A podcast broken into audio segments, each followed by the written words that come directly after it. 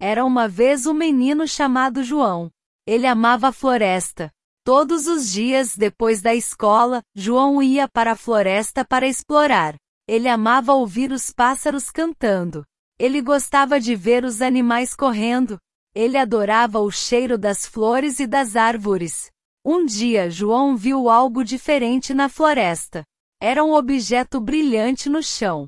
Ele se aproximou e viu que era uma pedra colorida. Era muito bonita. João pegou a pedra e a guardou em seu bolso.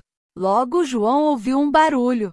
Ele olhou em volta e viu um pássaro grande perto dele.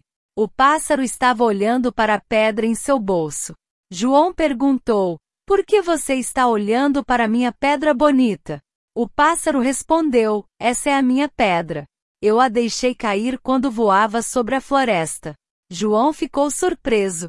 Ele nunca tinha falado com um pássaro antes. Mas ele sabia que a coisa certa era devolver a pedra. Ele deu a pedra para o pássaro.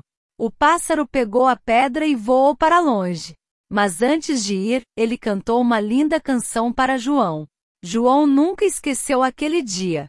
Ele aprendeu que a floresta estava cheia de surpresas e de amizades surpreendentes.